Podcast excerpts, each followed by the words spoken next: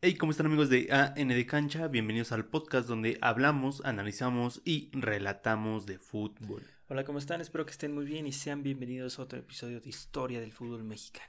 Así es, el día de hoy les traemos un historión. Exactamente, muy grande.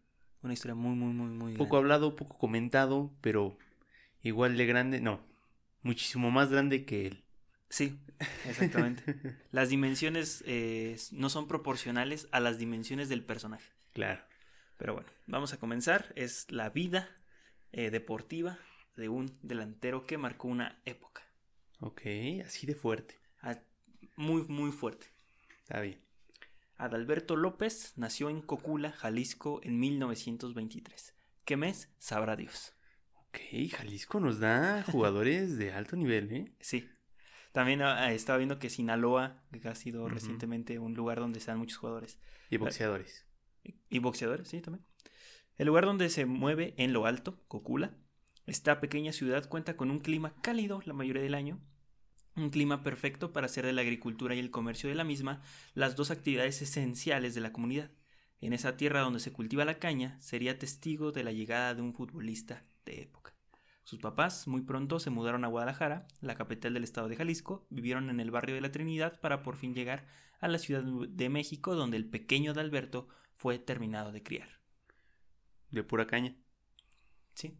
Ok, pues era un producto importado en esos momentos. De hecho, bueno, me metí a la historia de Cocula, a la de, de ese Ajá. lugar, porque así yo vine injue- ingenuo, pensé que Adalberto había vivido mucho tiempo en Cocula, pero no, él nació ahí, y luego, luego se fue a Guadalajara y a los, como, bueno, su- un poquito parte de su infancia y su adolescencia la vivió en la Ciudad de México, pero realmente vivió muy poco tiempo en Cocula. Ok. O sea, el señor no estuvo quieto, ¿no? No, bueno, sus papás. Con los papás, sí. Y, este, y no es reconocido por la página oficial de Jalisco como un personaje célebre de Cocula. ¿A poco? No, Entonces, Ay, ¿cómo ay. lo ponen o qué? no, no lo ponen. No lo ponen. No lo ponen. ok. En Wikipedia sí está. En la Wikipedia de Cocula sí aparece Alberto como personaje célebre de, de, ese, de esa ciudad. Pues qué pero- malos, ¿no? Pero en la página oficial de Jalisco no, no aparece Adalberto. Malagradecidos. Es que como que es de aquí y de allá, no sé si por eso no lo toman en cuenta. Si no, hizo su residencia. Pues, no sé, no sé. El que sus padres fueran de Jalisco le ayudó a orientar su idea de llegar a, un- a jugar en un equipo de ahí, de. Jalisco. Y había muchos. Muchísimos. Se tienen pocos datos sobre su infancia y el cómo llegó el fútbol a su día a día es una incógnita. Lo que sí sabemos es que por entonces los equipos y la Liga de la Capital eran orga- una organización que predominaba, además de que en los barrios con llanos se simulaba la práctica del balompié. Lo importante fue que llegó una oportunidad que no podía dejar pasar, cuando a los 17 años jugaba en un equipo del barrio llamado Audaces Azules. Ay, nombrezazo, ¿eh? Sí. Se nota que eran chavos los que los lo fundaron. Nada de imaginación. Muy audaces No, no, no. y azules. Y que llegó una visoría por ahí, acá. Vente al Manchester United. Ya vimos que los capitalinos no se les dan muy bien los nombres de los equipos, y No. menos a los del llano, ¿no? Vimos el Atlante, que se llegaron Sí. a llamar U53. Como un submarino, claro. El fútbol para entonces era totalmente amateur, estamos hablando de 1941, poquito antes de la profesionalización en México. Aunque la liga era amateur, la organización era profesional, por lo cual el Atlante, sí, el Atlante, ese equipo formado en los llanos, pagó la cantidad de 100 pesos por sus servicios. Ay, su madre, pues era algo para empezar, ¿no? No, era mucho, o mucho, mucho sea, dinero. ¿qué onda? Era demasiado bueno en el llano, yo creo. de más un crack. Vamos Sí, a ver pues que sí, o era sea. un maldito crack. Llegó em, a un equipo por entonces fuerte y competitivo, tan competitivo que a pesar de debutar con 18 años, fue suplente de un tal Horacio Casarín. Ok, Horacio. Ay, sí, hablamos también. Este. Yo ahorita me acuerdo del chavo de, de tercera o cuarta división que llevaba, creo que 40 goles Ah, en sí, 20 de tercera. partidos, algo así. Uno de Aragón, ¿no? Ajá, y me quedé pensando, oye, tal vez esos jugadores, si en algún punto hubieran nacido en los 40, Hubieran llegado. hubieran llegado a la profesional y ser unos cracks, ¿no? Es que en México no hay filtros, desafortunadamente ni siquiera te dan chance de que te Es un filtren. problema muy grande. Es llegas o por Es- alguna cuestión. O te quedas ahí para siempre, ¿no? No hay un filtro de calidad. De, ah, bueno, mi calidad me dio para llegar a segunda. Yo creo que debería de existir eso en México como un draft, ¿no? ¿Te imaginas? Sí existía, pero pues el pacto de caballeros, ya sabes. Es que sí debería de haber un draft de de los peores equipos como la NFL de que tengan oportunidad de contratar a los mejores jóvenes. Pero no, eso jamás va a pasar. ¿Por qué? porque es una mafia. en su primera temporada con el recién campeón, porque llegó cuando el Atlante acaba de campeonar, fue ganador de la Copa México y del campeón de campeones. Ninguno de estos dos títulos son oficiales, entonces no se cuentan en la carrera de Adalberto, pero no está de más mencionarlos. Su entrenador era el húngaro Luis Gorks, hombre que limitó en minutos al joven coculense, creo que ese es el gentilicio, porque tampoco encontré el gentilicio de o coculiano.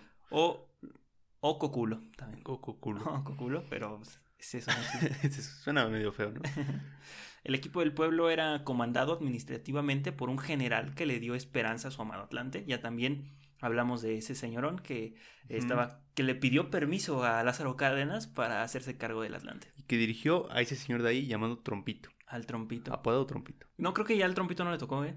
Sí, ¿no? Está con él. Sí, creo que sí, ¿verdad? Sí. Un tiempo. Bueno. Em, siempre procurando el general lo mejor para el equipo. Como por entonces no existía la posibilidad de hacer cambios a la alineación inicial, los partidos que jugó el Dumbo fueron pocos, pero casi que ni lo necesitaban. Esas temporadas donde arranca el profesionalismo, 43-44, los prietitos montaron la planadora morena. Ay, nombres haces, no, Mi amado México. Así es. Eh, todos los apodos que tenía Atlante eran un poco denigrantes. pues se nota. Bueno, es que pues, de barrio pobre, ¿no? Este, pues, Los prietitos, ¿no? Los mugrosos, los sudorosos, apestosos. Ah, denigrante, ¿no? Y después le pusieron los potros. Ese fue el que gustó y se quedó. Ah, pues, los potros. Mientras que Horacio Casarín se despachaba zapatillas llenas porque era el titular y el equipo anotó muchísimos goles. El Dumbo, apodo que surgió desde las tribunas por el estreno de la misma película, ya tan conocida actualmente, pero que en 1941 fue la mera novedad. Cuando debutó el Dumbo, debutó la película de Dumbo. Pero es que fue algo muy, muy coincidente, ¿no? Porque realmente he visto jugadores que les queda más el apodo del Dumbo que al Dumbo. Ah, sí, ok. Es que el Dumbo era de cuerpo chico, entonces cualquier cosa en su cuerpo sobresalía. Ajá, sí, sí, sí. pero no, o sea, no era orejón, orejón. Sí tenía orejas grandes, pero tampoco... Super salidas o algo estrepitoso, ¿no? Yo creo que, no sé, un 20% de la población tiene esas orejas. Pero sí tenía orejas grandes. A ver. Sí, sí. Sí, tenía orejas grandes. Sí. Había un perfil donde dices, eh, sí, tiene, tiene un poquito de razón.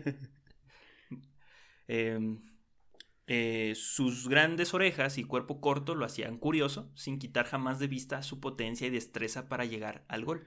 Dos habilidades que no podían suplir al héroe del pueblo como lo era Horacio, aún así, van a titular. Su última temporada con el Atlante fue en la 45-46, recordando que llegó en el 41, donde acumuló cuatro goles solamente. Malísimo, ¿no? Pero fue en los únicos partidos que jugó. Mm, buenísimo. Anotaba cuando jugaba. 100% efectividad. Sí. Su competencia directa encajó 29, o sea, Horacio. Pues que también como lo movías, ¿no? Tras cinco temporadas decía, pero es que había cinco delanteros. Acuérdense que en ese momento se jugaba con un sistema con línea de cuatro arriba. cinco arriba, tres en media cancha, dos defensas y el portero. Sí. Era un juego totalmente. Se acordaban de meter defensas. ¿no? Exactamente. Y los medios eran los que podían ir medio crudos. Los delanteros no. Tras cinco temporadas decía adiós a la capital del país para ir a probar suerte a un equipo de Guanajuato, el León. Un equipo bastante histórico, los Panzas Verdes. Los Panzas Verdes, eh, la Fiera. También un equipo del pueblo. Más o menos, sí. lleno de algunos obreros. Muy querido por la ciudad.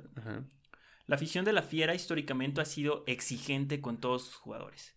Pero eso sí, también han sido incondicionales el aún joven de 23 años llegaba a la nueva ciudad, a la ciudad de León, a un equipo que representaba casi a todo un estado de la República, a diferencia de los equipos de la ciudad que representaban a ciertos sectores sociales. Había una división muy, muy clara, ¿no? Simpatizaba según te caía. También por eso Guadalajara se hizo muy popular, porque simpatizaba mucho en la capital.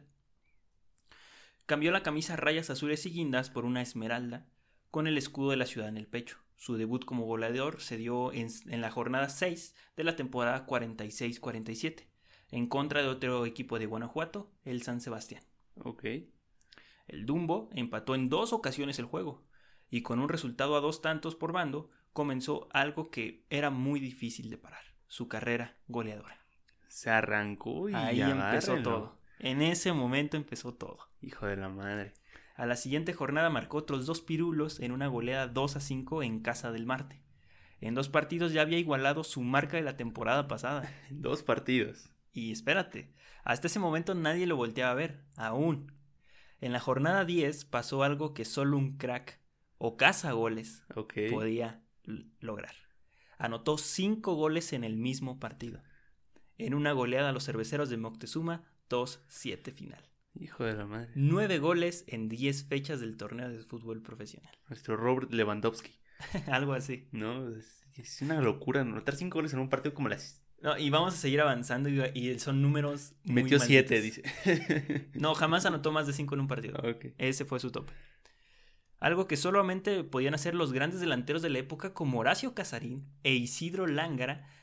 O sea, eran Sí, los únicos sí. que lo podían hacer. Ah, Para los que no sepan quién es Isidro Lángara, apenas Guiñac lo acaba de rebasar como el mejor europeo eh, en la historia del fútbol El mexicano. goleador. Ujú. En todo, básicamente. Sí, sí. Eh, Isidro Lángara llegó a hacer 40 goles en una temporada. Ahí está. Entonces, pues ahí van al par. También Horacio Casarín era un goleador, pero desafortunadamente a él le tocó esa transición mitad de carrera en amateur y mitad de carrera profesional. Aunque jugó mucho tiempo. Es que a veces es el problema, ¿no? La Liga MX, pues, no se quería no se quería profesionalizar. Y si de por sí no hay registros, ahora Sí. cuando era amateur, entre comillas, pues menos, ¿no? Lo mismo pasa con los torneos cortos y largos, ¿no? Los jugadores que vivieron esa transición y de ser unos goleadores Sí, como Carlos sí. Hermosillo, ¿no? Temporada larga, treinta y 30 tantos goles, y sí, así, sí. y de repente torneos cortos y pues baja la a intensidad. 10, a 12, ¿no? Baja un poquito realmente la calidad y el número, pero siguen siendo bastantes. Pero ahorita que tú me dices que Isidro Langra metió 40 en una temporada, pues ahorita ¿quién mete 40 en un año? Es muy complicado. Creo que ni en los mejores fútboles del mundo se ve eso. Ni habiendo más torneos meten 40. Pero también muchos van a decir, ah, es que no se vale. Porque eran tales años, no se jugaba tanto fútbol. A ver, ¿tú los metiste?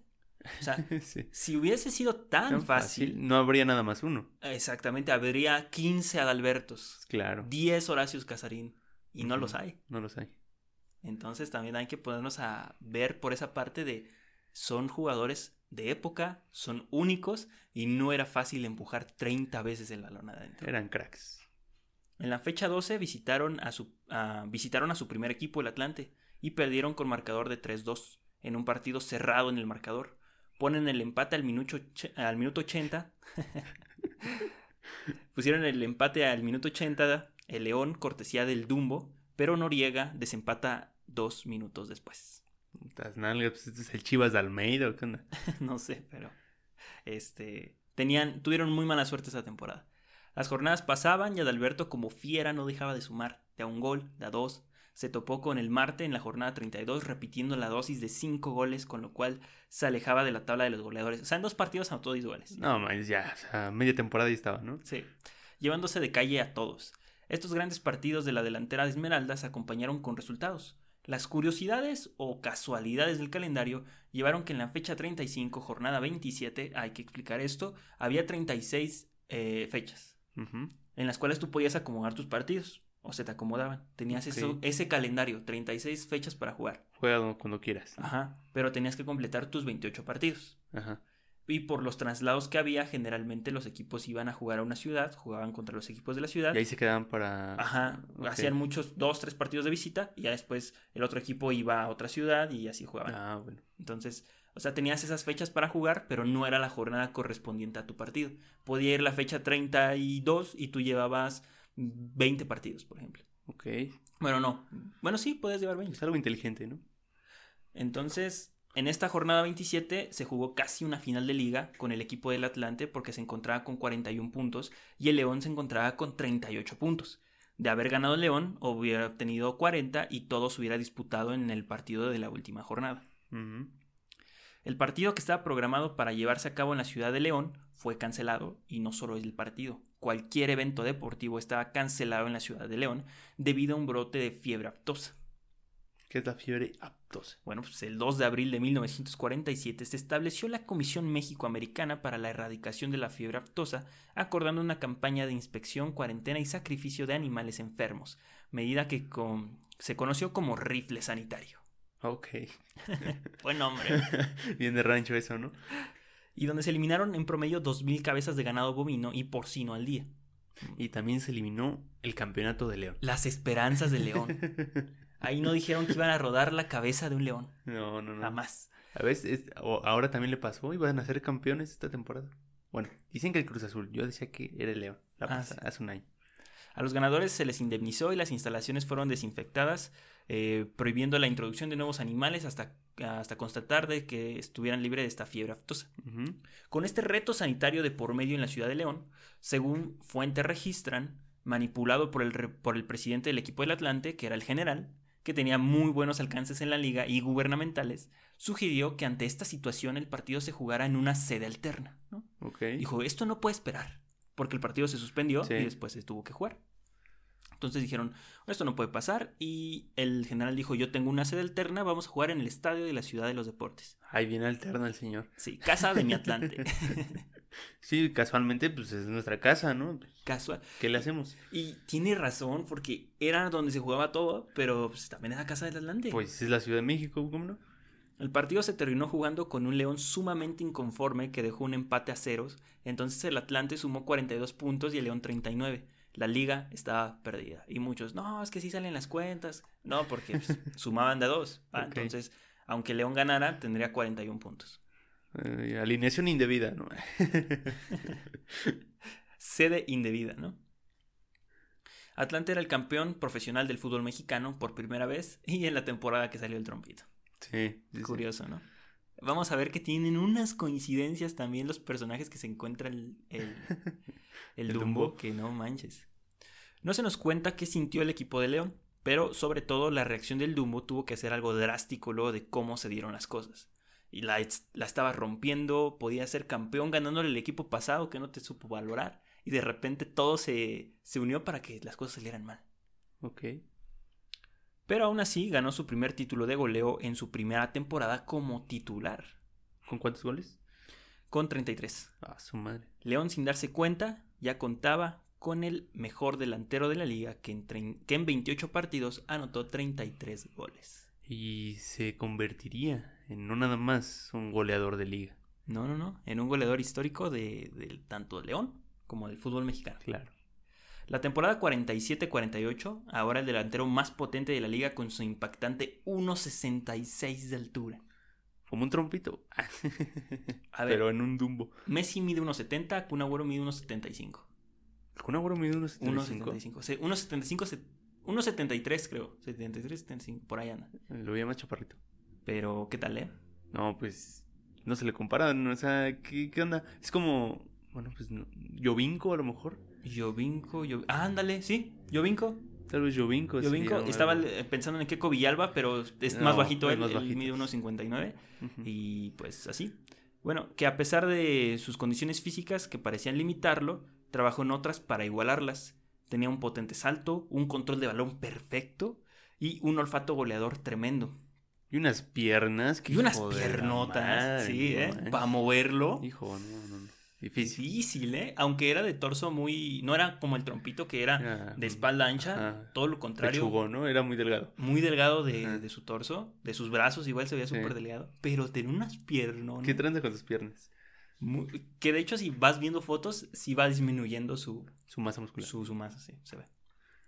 Entonces, eh, trabajó en otras cualidades y con su... Lo que callamos los, los orejones es de que a pesar de tener las orejas grandes, no escuchamos mejor.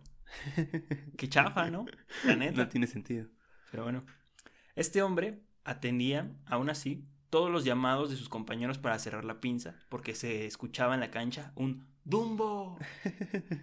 Y como fuera donde fuera, le caía el balón para rematar. Ok. Sabía dónde estar. Así es.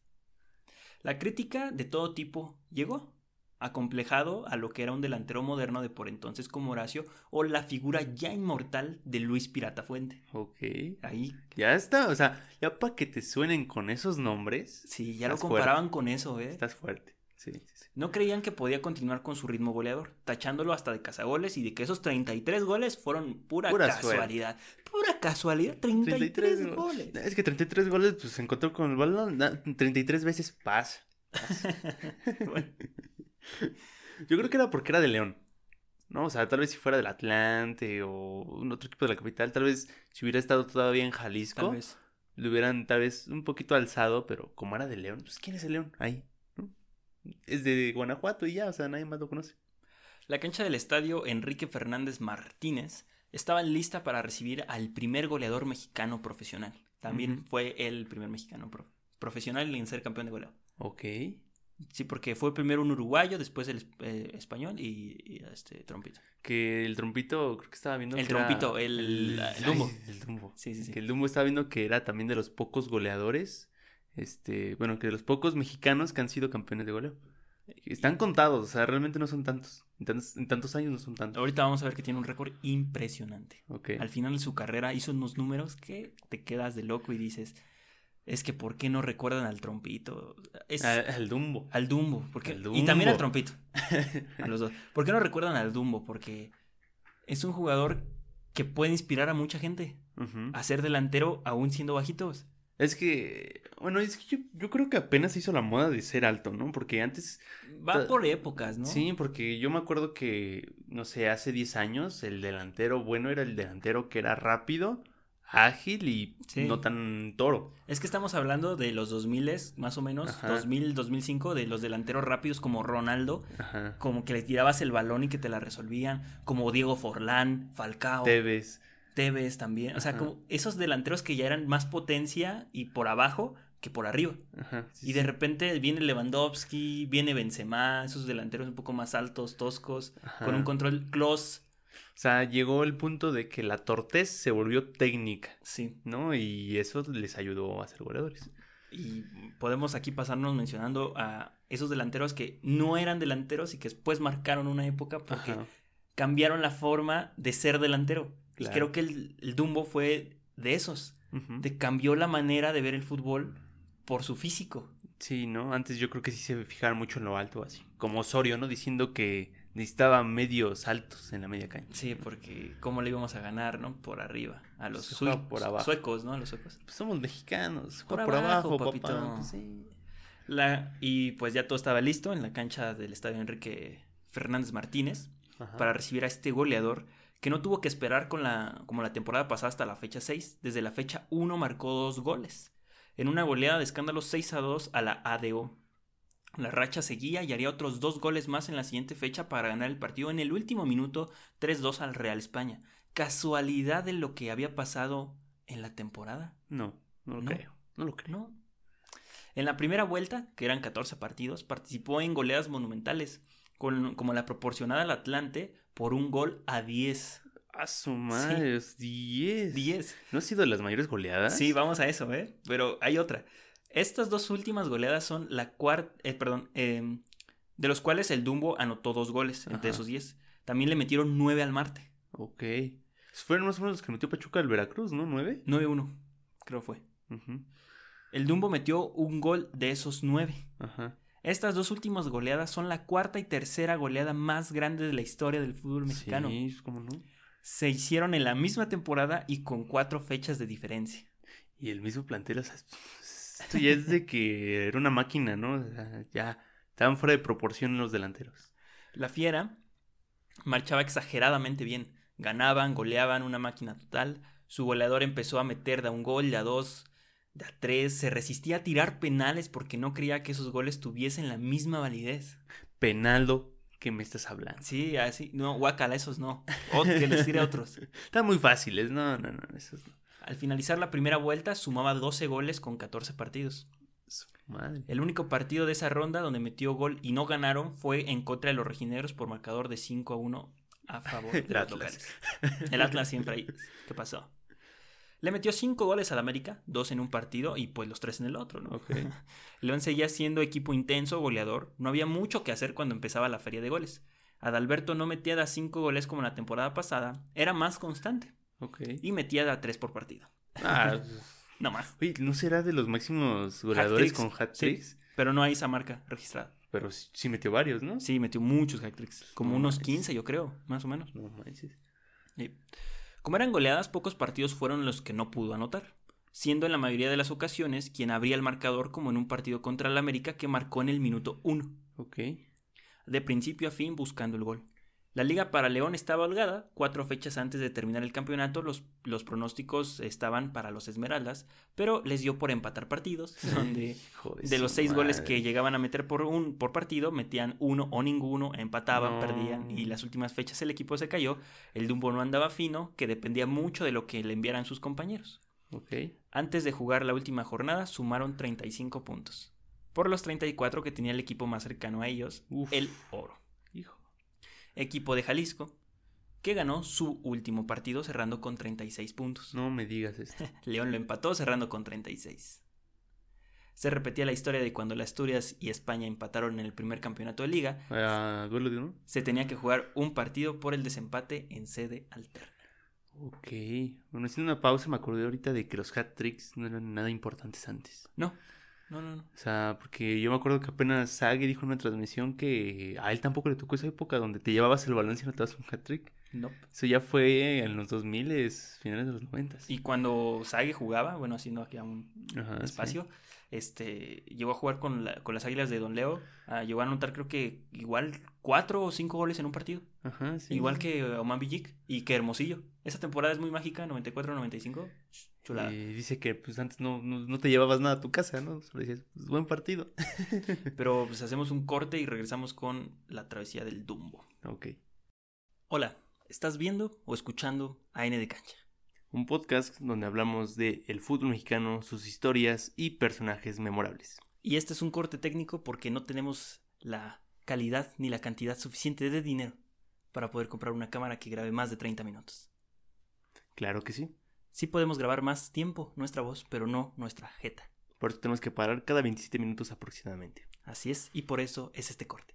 Pero antes de que le sigas adelantando, te queremos invitar a que te suscribas. Y si nos estás escuchando, a que nos sigas. Y que le des like a este video. Así es. Si nos estás escuchando en Spotify y no eres premium, eh, el audio no será lo mejor. Claro que sí, y bueno, eso ya no es nuestro problema. No, claro que no. Si tienes alguna duda, sugerencia o comentario, ponlo, dinos, lo queremos conocer. Y regresamos para ver cómo es que culmina este partido entre el oro y el león. Ahorita que hicimos el corte me he estado preguntando cuántas veces hemos, le hemos dicho trompito al Dumbo. Como cinco. Tal vez. Cada uno. Pero bueno, el equipo del Dumbo se tenía que jugar el desempate a sede alterna. Los dos equipos de provincia se reunieron en el estadio de la ciudad de los deportes. Otra vez sede alterna. exactamente. Se jugaba el partido por el campeonato, pero no se hicieron daño tras 120 minutos de fútbol. 0 a 0. No manches, ¿qué onda? Si me estás hablando de León que anotaba de nueve goles, de siete goles. es que se cayeron al final. Se, ya, no, ya no encontraban la receta. Ok. Dos días después, el 29 de junio, por reglamento, se tenían que jugar un segundo partido y ahora sí, en caso de empate, se tiraban penales. Y el Dumbo, no, yo no tiro penales. Tienes que tirar. Y lo falló, no me digas. No, no, no, no. No pasamos a eso. Ok. León fue superior y se terminó coronando en la Ciudad de México. Ah, bueno. Como era martes, no hubo mucha gente. y, y fue a las 12. Creo que el marketing no nada fuerte. No, nada de eso. Es que había sido muy chido porque fue en domingo, estuvo muy loco, pero pues, cero goles. Mm, León fue superior y se terminó coronando en la Ciudad de México. Como era martes, no hubo mucha gente, pero la suficiente para cargar al equipo en hombros. Hay una foto muy chida de eso. Parece invasión de cancha, de hecho. Como que a León le gusta quedar campeón sin gente, ¿no? sí. ¿Qué tranza? Algo, sí a los jugadores que ganaron 2 a 0 el partido. Eh, de inmediato se fueron a partieron a León porque el partido empezó a mediodía, les daba chance de regresar. Cuando llegaron a León, la entrada de la ciudad estaba abarrotada. De hecho, no llegaron ni a entrar a León y ya los estaban esperando. Los festejos fueron en grande, hasta la presencia del presidente municipal, agradeciendo por poner el nombre de León en lo más alto del deporte mexicano. Vámonos, ¿eh? Había apostado el estado, yo creo, sí, el municipio. Y les vamos a construir un estadio. Oye, oye, una escuela, un estadio. Un estadio, ¿para qué queremos escuela? 2000, 1947, 2020 más atrás. Sí, Oye, una, una, universidad para los sinaloenses, un estadio. estadio otro, sí. No hay equipo, un estadio. Era mucha cheve nomás. En esos festejos estaba el bicampeón de goleo del fútbol mexicano, con 36 goles en 28 partidos. No manches. y vámonos riendo. Adalberto era de lejos nuevamente el mejor delantero de la liga. Una cifra que a la fecha no ha sido superada por nadie. 69 goles en dos años. 30 y, este ¿Cuántos? 33 y 69 goles en, en dos años. en dos temporadas. En 40 y en 54 Seis par- fechas. son 28 partidos, 56, 56 fechas. Sí. No manches, está bien de locos eso. Ujú. Hermosillo estuvo cerca en la 94-95, pero se quedó a un gol de empatar la hazaña. Hizo Ok. 35 goles y casi empata el Dumbo y se vuelve en el El máximo junto con el número. junto, junto con el Dumbo Ah, el máximo goleador mexicano en una temporada. Los triunfos de la Fiera no quedaban solo en eso. Aún se jugó la Copa México, donde resultó campeón el equipo de Veracruz, de Luis Pirata Fuente. es que está muy loco esto, está muy loco esto. Horacio Casarín en el Atlante, Luis Pirata Ah, Fuente en el sí, Veracruz. Seguramente me estoy saltando otro vato que después vamos a conocer sí, y, y pues vamos a decir que también le metió gol el trompito, tal vez un portero, yo qué sé. Otra vez, sí, otra vez el estadio de la Ciudad de los Deportes estaba esperando a León y al Veracruz. ¿Y el entrenador de León era extranjero o si era mexicano? Era argentino, Era argentino. era argentino. León peleaba por otro campeonato, el de campeón de campeones. En un partido cerrado que se extendió a la larga, necesitaba de un héroe que reafirmara a su equipo más a su figura como lo mejor que había en el país en aquel momento. Al 115 y contando, el Dumbo anotaba el gol del Gane y daba el campeón de campeones al León. Hijo de la madre. No manches. Qué gloria, ¿eh? Qué gloria gozó el Dumbo. Ahí fue su clímax de su carrera, Sí. en ese momento, sumando 41 goles en una sola temporada. Es Otra que- cifra para la historia. 25 años tenía. Sí, Hijo de la madre. Un crack. un maldito crack. Con esos números ahorita te vas al Madrid y otra galaxia también. También es lo que estaba pensando, que Caviño y... y es que también, es que eso ya no se puede hacer ahorita. Caviño lo hizo. Sí, sí, sí. Y ocho veces.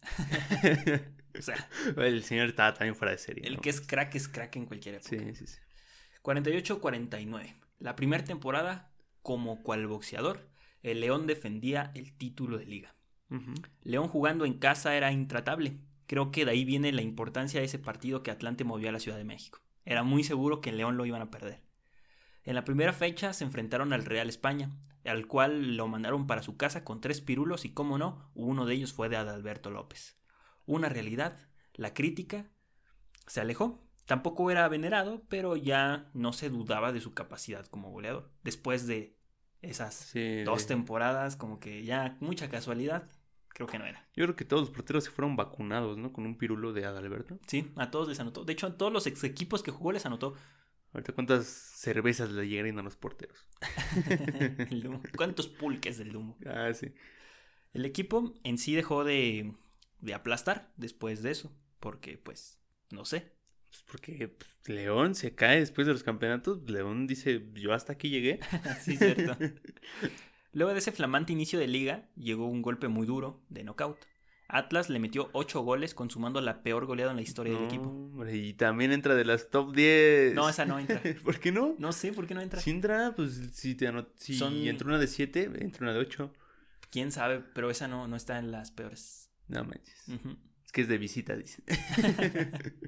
Bueno, es que el. No, pero es que eh, León anotó dos goles. Quedaron 8-2. Ah, bueno, sí. y el sí, anotó sí. un gol. Ok. De hecho, todavía anotó. El siguiente partido, ya en la lona, América les gana 2 a 1. En ambos encuentros, el Dumo metió un gol. Se terminaron las primeras 18 fechas con un León que se levantó, sobre todo con la goleada de los cerveceros de Moctezuma 6 a 3. Nos toca contra los cerveceros y mira, el Dumbo No, se frotaba las sí. manos, vámonos. O contra el San Sebastián también sus clientazos. Anotaron tres goles eh, y tres goles fueron de nuestro pequeño héroe. De esos seis, tres. Nuestro gran héroe. Para la otra mitad del calendario, el equipo se encendió otra vez. Metía de a 4, de a 5, el Dumbo certero de a 1, de a 2, de a 3. Ahí acompañando el marcador, ¿no? Sí. La liga estaba muy cerrada, ya no entre dos equipos como anteriormente lo contamos. En esta ocasión se presentaron tres candidatos: León, Atlas y Guadalajara. Ok. Iban por la punta. León tuvo su ligero despunte, como siempre, pero perdió la ventaja en las últimas fechas. Como siempre. Para meterle emoción. Atlas, 38 puntos. Guadalajara, 36 puntos. Y León, 37 puntos. Ok, en medio. Sí. La última jornada regular de su calendario, el León la perdió. Ya perdió el campeonato. Un momento. Un, momento. Alineación indebida. Chivas y Atlas jugaban la última fecha entre ellos. Pero si perdía el Atlas, Chivas ganaba. ¿No? Ah, no. O sea, bueno. Se, Atlas y Chivas se llevaban dos puntos. Ajá. Atlas tenía 38, Chivas tenía 36. Entonces Chivas le gana al Atlas y quedan ambos con 38 puntotes. Y León con 37. Y el con 37. Pero un momento, Un momento. un momento. Que León dice. ¿Qué pasó aquí? Ey, espérame tantito. León suma su partido pendiente en contra de las Asturias. ¡Pum! oh, sí es cierto. ¡Eh, para mi partido! Oiga, patrón, ¿cómo fue tu partido? En los registros, bueno, en las crónicas está de que esto fue en la penúltima fecha, Ajá. pero en los registros está que eh, está registrado en la última fecha. Ah, este pues yo creo que partido porque pendiente. se jugó al último. No sé así. si lo sumaron al último, pero se jugó en la, en la fecha penúltima. Un, un relajo. El punto es de que el León carcajeado, Algo así como el episodio perdido, ¿no? Sí. De- ok. el León con 39 puntos salió campeón así en medio de los Hijo dos madre, O sea, sí lo ganó, o sea, y contra Asturias, que tampoco era un- No. algo sencillo. ¿no? De, de hecho, creo que después Asturias se, se largó después de, de, de esas temporadas. Fue más o menos en ese punto. Ok. Y sí, León fue el primer bicampeón del fútbol mexicano. No manches. Qué chido. Muy épico. Muy épico. Y Con el Dumbo Dumbo. fue parte de esos el dos últimos goles que le dieron el título. Hijo de la madre, o sea, ganó tres títulos, hizo un triplete en un año. no es cierto. Sí, Casi. eh, de goleo sí. Ah, bueno, de goleo hizo sí, Sí. pero yo me refería a que hizo campeón, campeón de campeones y tres campeón. Era ca- Uy, espérate, ahorita faltan. Faltan. O- ok, Espérate, espérate, espérate. ok. Ujú. Casi tiene los mismos títulos de goleo que los mismos títulos con sus equipos. No manches. sí, una Ah, un dios. No, es que sí ganó muchos. Yo creo que ha sido de los máximos ganadores de campeonatos de goleo. Sí, es el segundo. No manches. No, pues, ¿Por qué el Dumbo no tiene una estatua ahí en No León? No sé. ¿Por qué el estadio no se llama Alberto López? Ah, pues, ¿Qué tranzas? El Dumbo debería estar glorificado, ¿no? O sea, que una, una- no sé, el Estadio Azteca hoja de la selección mexicana que se llame Dumbo López. No, ahorita vamos a ver la de la selección. ¿Por qué? No llegamos. Espérate, Ah, espérate, sí. espérate ahorita. Siempre Deja- decepciones. Sí, la maldita Otro la selección. vuelve con Cuauhtémoc Blanco. Sí. No puede ser. Y Adalberto se convirtió en el primer tricampeón de goleo del fútbol mexicano. Igualmente se convirtió en el primer bicampeón del fútbol. El primer bicampeón de goleo del fútbol mexicano. Y eh, ahí está. Sí, el primero en todo. Sí. Con 97 goles en 84 partidos posibles. De esos 84, de hecho, no jugó todos. Jugó como a lo mucho 74, 75 poco? partidos. Sí, No. no. era titular en todos. Llegaba empulcado a veces, ¿no? No, no entras. No, fíjate que en ningún momento encontré que el Dumbo fuera, Fuera borrachote. fuera ah, pues, así como el pirata que era adicto a la fiesta, Ajá. el trompito adicto al pulque. Sí, sí, sí. Mm, Pues no sé, no, no, no existía eso. Sí iba a trabajar, ¿no? Porque no le alcanzaba. Tal vez. Eh, lo mejor de esto fue que León por fin pudo festejar el título en su casa. Hay que recordar sí. que estaba ganando, pero en el estadio de la ciudad de los afuera, Deportes. siempre afuera. Se tenía que jugar todavía la copa. En semifinales se despacharon al Tampico 3 a 1 en tiempos extra. Adalberto abrió el marcador, pero en el tiempo regular. En la final se encontraron nuevamente en la ciudad de los deportes en contra del Atlante. Esta es mi vez. venganza. Ni tarde ni perezoso, el crack de Cocula metió el primero al minuto 1. Y Ah, después sí. al 61 metió otro para cerrar la tarde con un marcador de 0 a 3 a favor de los del Bajío. Campeones de liga, campeón de copa y campeón de campeones, el mejor equipo de México era sin lugar a duda el León. Este era el verdadero campeonísimo. Y sí, porque hay que recordar nuevamente, les recordamos que cuando tú ganabas la copa y la liga ya no se jugaba el partido de campeón de campeones, que te buscas el segundo. Sí, No, no, no. Ya campeón de copa, campeón de liga, campeón Tú de campeones, campeón de papito, campeones. eres el campeonísimo. pues, tiene sentido, ¿no? Si tú ganas de todo, pues, ¿contra quién vas a jugar? ¿Contra ti? ¿Eres campeón? Y jugaron contra equipos bien míticos. Es que no manches, es que está impresionante esta historia. Es lo que te iba a decir, o sea, ha de haber tantos personajes allá adentro. También en ese león ha de haber un personaje que decir, ay, no, este director deportivo o algo así, o el dueño. Algo importante de haber ahí. Estas grandes actuaciones lo llevaron por fin a la selección nacional, con la que ganaría una Copa de Norteamérica, Ajá. siendo Dumbo el goleador del campeonato. No se especifica cuántos goles anotó ni en cuántos partidos, pero su figura estaba presente ya a un nivel internacional. Fue la primera Mm. vez que fue una selección y ganó un título. Y campeón de goleo también en ese torneo. Vámonos. O sea, ya era Sí, ya el Dumbo estaba ya marcando la historia. La 49-50, una temporada complicada que del inicio pintaba bien, con un debut ganador y el Dumbo metiendo dos pírulos, ¿no? Eh, normal. Normal. Algo, un día más en la oficina. Sí. Realmente no les fue mal, solo perdieron ocho partidos. Bueno. de 24. Ujú. Un poquito nah, leve, ¿no? Cuando la ADO abandona la competencia, solo podían jugar 26 de los 28 partidos que podían jugar antes. Y con el margen de emoción que le metían al final del calendario, era difícil la misión. Competían directamente contra el Atlante porque el Veracruz de Luis Pirata Fuente junto con el peruano Juan Aparicio crearon otro equipo imborrable de la historia del fútbol mexicano, perdiendo solo tres partidos. Ya repasamos en la historia del Pirata Fuente que ese eh, equipo duró mucho tiempo invicto, Claro. mucho, mucho tiempo invicto y se coronaron con mucha antelación, con 39 puntos en 22 jornadas. No, o sea, ya iban Sí, de campeones. sobradísimo. Sí, sí, sí.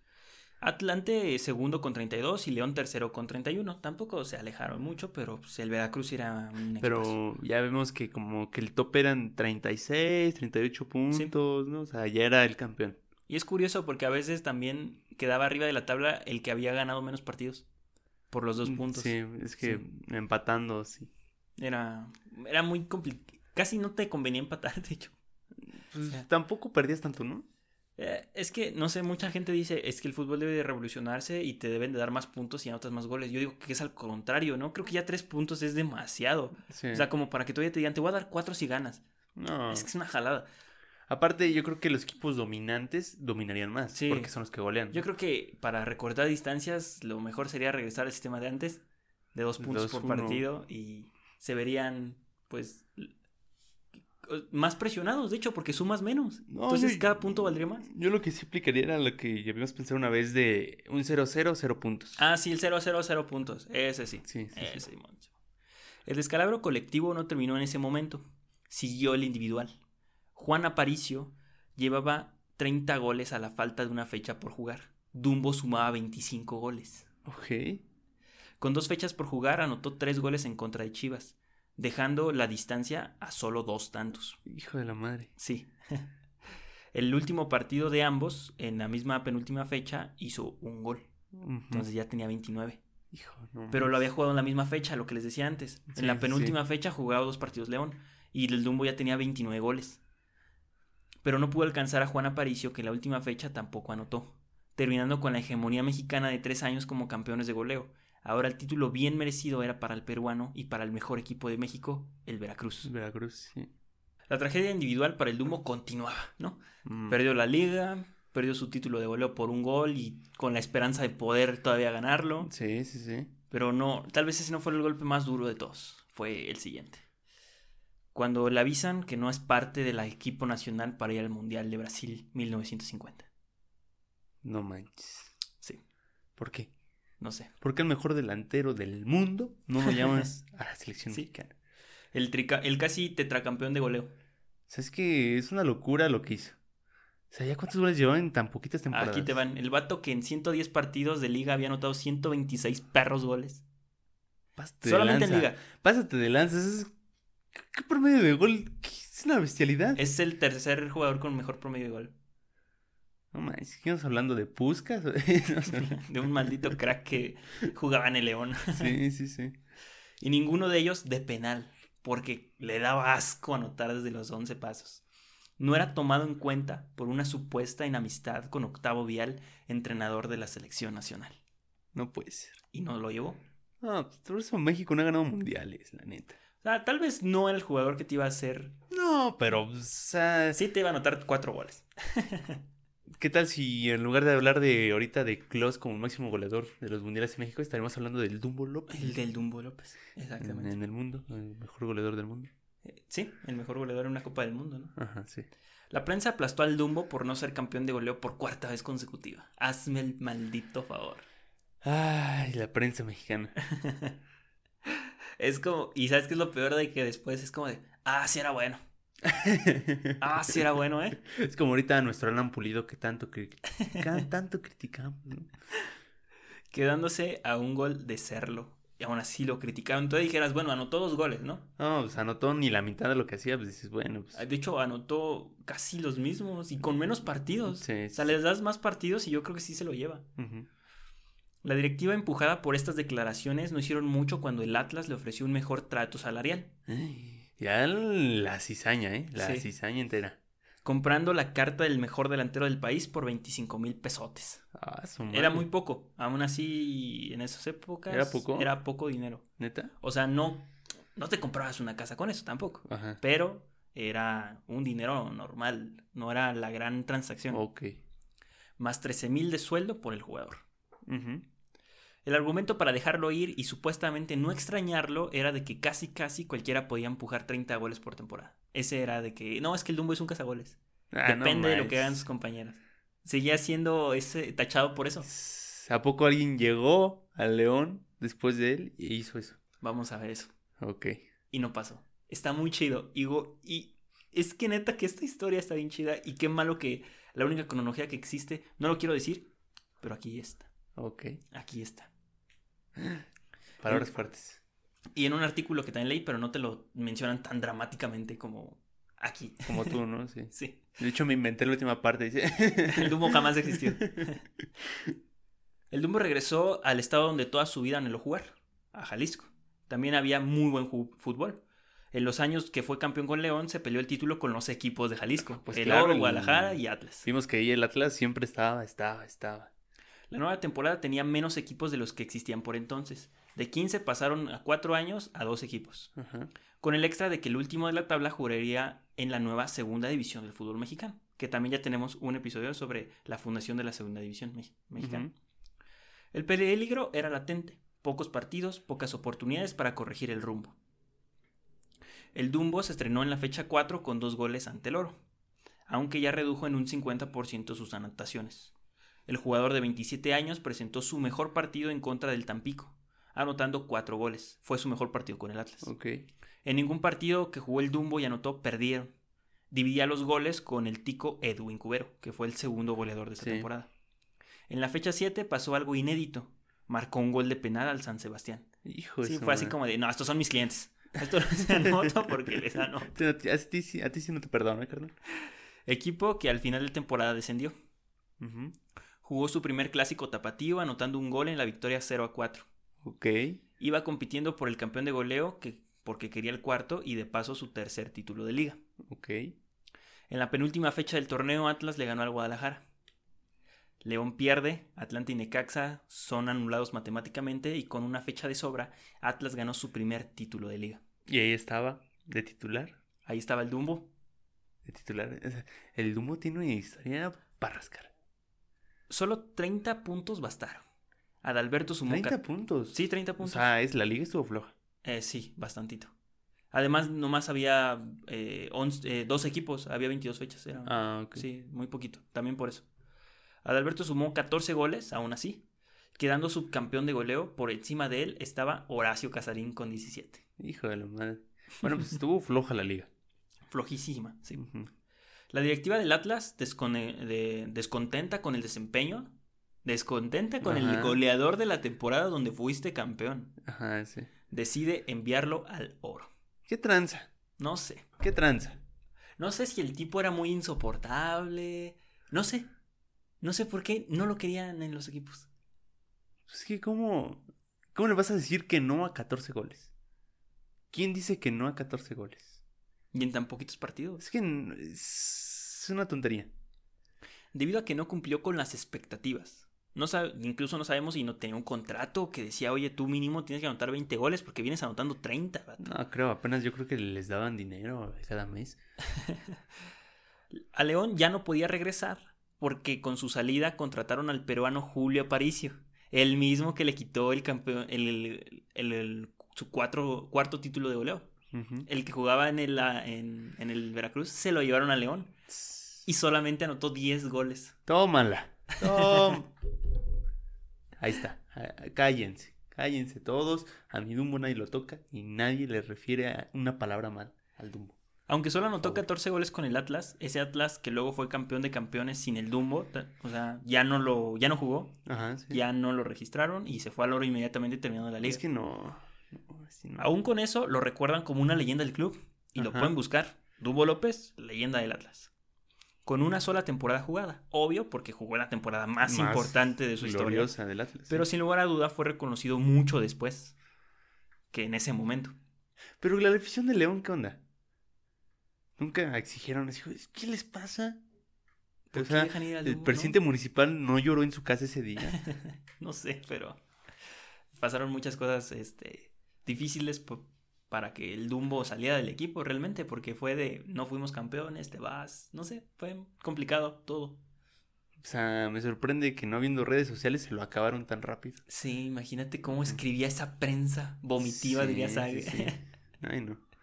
En la 51-52 con el oro, el Dumbo de nuevo le gritó a su pasado equipo que se habían equivocado, Tómala. quedando campeón de goleador con 16 tantos. Eso. Claro en, que sí. En 22 partidos posibles. Pero ahí, ahí te habla de que no es el equipo, es él realmente. Ajá, exacto. O sea, obviamente, como teníamos un- unos jugadores en el León, hacía más, Más goles. goles. Cuando tenían el Atlas, tenía un equipillo ahí más o menos, pues también hacía Pero goles. que era un trabajo más en conjunto porque si te das cuenta se repartió los goles con Edwin Cubero. Sí, sí, sí.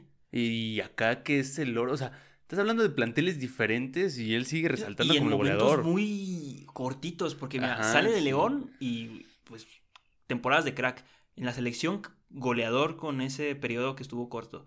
Después, campeón con el Atlas, subcampeón de goleo y campe- campeón de goleo con el oro. O sea, en cuatro años jugó en cuatro equipos diferentes Ajá. prácticamente Sí, y rifó. sí, rifó un cañón. Entonces no era el equipo, o sea, sí era el equipo. Sí era el equipo, pero también era su talento, no era de que nada más él se parara y le cayeran los balones. Su efectividad. Claro. no, fallaba. Como las metiera, tal vez no jugaba de lo mejor. No era No, no, no. un. Era maravilloso. Pero a un sé, delantero, ¿qué le pides? goles. Es como cuando Campos te dice, es que ese portero tiene mala técnica o así, ¿no? Con que no entre el balón, papito, está perfecto, ¿no? Así es. Aunque el Oro fue el equipo que más goles propinó, no le alcanzó para competir contra el Atlas, Guadalajara y los campeones de ese año, la Fiera. El León fue campeón. Individualmente lograba su cuarto título de goleo. Al siguiente año, el Oro tenía una muy mala temporada. Dumbo no hacía nota, según mis cálculos, 14 goles. Ojo al dato, ¿eh? Mismo que del tico del Necaxa Tulio, que anotó 14 goles. Ajá. Conté varias veces las anotaciones, porque no encontré la tabla general de goleadores de esa temporada. Y efectivamente lo empató, según mis cálculos. Ok. Suponiendo que conté mal, mínimo Adalberto anotó 13 goles, quedando otra vez subcampeón de goleo. Mínimo. O sea, yo los conté y fueron 14. Ok. No sé qué tabla está mal o qué onda, pero según yo, porque la tabla general de goleadores históricos es de que esa temporada Tulio se coronó con, con 14, 14. goles. Y yo conté los que hizo el Dumbo y también hizo 14. No sé si una tabla está mal y Tulio hizo 15. Mm, ¿Sabes qué puede ser ahí que han de haber hecho un criterio de desempate? Tal vez por los partidos ¿Por jugados. partidos jugados o minutos jugados? Pero no había, Lo ni- veo difícil. no había diferencia de goles. ¿Crees que había partidos? No, lo, o sea, lo veo difícil, pero bueno. Bueno, suponiendo que conté mal o algo por ahí está mal. o ahí tipo desempate o algo así. No sé qué pasó, pero el Dumbo quedó ese tiempo subcampeón de goleo también. Ajá. Jamás se alejó. de ser los goleador. primeros puestos, claro. Tras dos años en el equipo del Oro y con 30 años de edad, presiona al mismo equipo para que le den salida a otro equipo de Jalisco, el Guadalajara. ¿Cuál me- el Dumbo, ¿cuál me falta? ¿Cuál me echando la falta? espalda. ¿eh? Sí, sí, sí. El Guadalajara era el equipo de sus sueños. Ok. También se dice que esa fue la razón por la cual dejó al Atlas tan rápido. Y si recordamos es de que le valía, la verdad. O sea, sí, cuando sí. jugaba en un equipo le gustaba anotar. Le anotó a todos sus ex equipos, les anotó. Claro. En su primera temporada con el equipo del rebaño fue campeón de goleo con 21 tantos.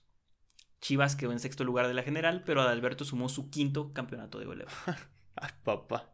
No, hombre. Con 13 años de carrera como futbolista podía presumir de haberlo ganado todo con sus equipos y en lo individual, lo más importante para un delantero, jamás le faltó el El gol. gol. Aunque hay una pequeña polémica, Ajá. pequeñita, que no cambia mucho las cosas al final. Ese último gol que anota con Chivas para ser campeón de goleo porque lo compartió con otros dos jugadores, Ajá. Dicen que no lo anotó el Dumbo, sino anotó otro jugador y por falla en un registro se lo dieron al Dumbo y el Dumbo tuvo 21 goles finales. Pero uno más, uno menos. El Dumbo era un crack. Ok, no, pues por el otro que le robaron. Eh, se- se posiblemente compensa, ¿no? aquí hemos descubierto algo y Posiblemente. ya se dio cuenta de eso.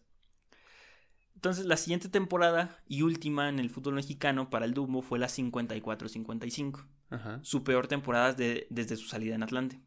Solo encajó tres goles. No te especifica si no lo metían, si se lesionó, qué pasó. Ok. Simplemente te dicen que Anotó tres goles. Bueno, yo los conté. anotó tres goles. Pero pues ya estaba grande, ¿no? O sea, ya Sí, también 30 años. un jugador de esa época que pues tampoco se entrenaba súper bien. Su preparación física, No eras un atleta, o sea, ibas pues, cada hora sí que cada que te llamaran a entrenar, cada que fuera un juego, ¿no? Así.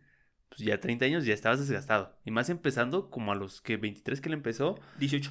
18, Y pero 23 o sea, a rifar. 23 ya más profesional, más chido. Pero pues sí, ya son bastantes años de carrera. Chivas peleó por el título hasta las últimas consecuencias, pero un Zacatepec empoderado terminó ganando la liga. Ok. El Dumbo sumó 6 títulos profesionales y 5 títulos de goleo. El Zacatepec, vámonos a segunda. Y Otra vez, de regreso. La 55-56 ya no existía más el Dumbo en el registro del fútbol mexicano. Emigró a Los Ángeles para terminar su carrera en los Estados Unidos. Mismo lugar donde en 1996, a los 73 años de edad, falleció. Sus cenizas fueron regadas en el antiguo Estadio de León, donde se forjó de un nombre que traspasa el tiempo, siendo el único delantero mexicano con tres títulos de goleo, con cinco títulos de goleo individual. Sobre él solo está Caviño con ocho. Ok. Marcas que hasta la fecha no han sido rebasadas y puede que jamás sean alcanzadas. Hasta aquí, la historia del hombre que nunca le hizo justicia a su apodo porque Dumbo viene de Dumb, que significa torpe, pero nada de eso, a lo mucho, emulaba su apariencia del personaje porque sus actitudes fueron de todo un genio y gigante del fútbol. Alberto López, 1900 no- 1923-1920. Ok. Esto estaba... 1923. Adalberto López, 1923-1996. Ok. Hijo de la madre. Dramático este final, ¿eh? Este, o sea, Sí. el día que vuelva a haber otro delantero en México que anote más goles que los partidos que juega, o sea, no manches. Sí, 201 goles en total para el Dumbo. Hijo de la madre. Sí, octavo máximo goleador de la historia del fútbol mexicano. Sí, y aunque le quitaran el gol contra Chivas, seguiría siendo el octavo. 200 goles. Con 200. El que le sigue tiene 199. Ok. Y en liga, o sea, si le sumamos los de Copita, creo que tienen como unos 15, 20 goles más. Pues ahí está. Don Lum- y más los de, o sea, de las finales. Los de la selección, así. Ok. Los de las finales, de veras, no sé si estén contados. Pues Tal vez sí, tal vez sí. Posiblemente sí. tal vez sí. No, pues ahí está. Estos grandes números de este pequeño personaje. 1.66 de pura calidad, chavos. Hijo de la madre, no manches. ¿Cuántas ganas de poder ver un partido entero del Dumbo? Ah, sí, todos los goles me los imaginé también, chavos. Sí, aquí, mira. Bien adentro. Ah, me imaginé que ahí entró el Grande, un pase cruzado. Sí, de cazagoles yo me lo imaginé rematando todos desde el área chica, la verdad.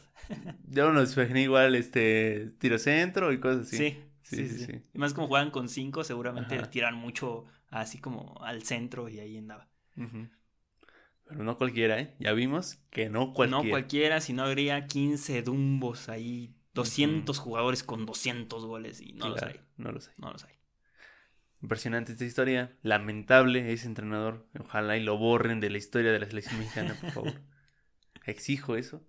Si no me acuerdo mal, fue el mismo entrenador que los hizo llorar antes de entrar al partido. O sea, no, no era una muy buena persona. Si no Ah. mal recuerdo. El- Ay, no. Ay, no. No puede ser. Por eso México no ha llegado a más de, de cuartos. Sí, hay que conocer la historia de Chavisa. Ya vieron que no importa cuánto midas o algo así. o sea, si eres crack, eres crack. ya. Como decía nuestro gran entrenador, no los vas a cargar. No los vas a cargar. Así era lo que decían al Dumbo. No los vas a cargar. Bueno, pues hasta aquí. Espero les haya gustado, les haya entretenido, hayan aprendido algo y se hayan llevado a este personaje en su corazón, que es lo más importante.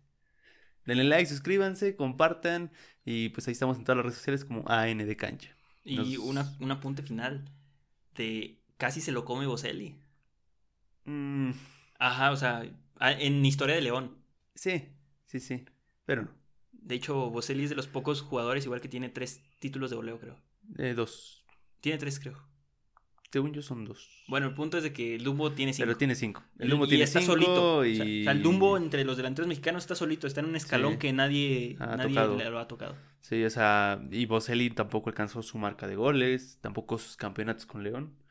Y pues estuvo cerca Boselli. Tal vez si hoy estuviera Boselli en el León ya estaría empatado. Ya lo hubiera superado. No creo. Bueno, Ya está grande.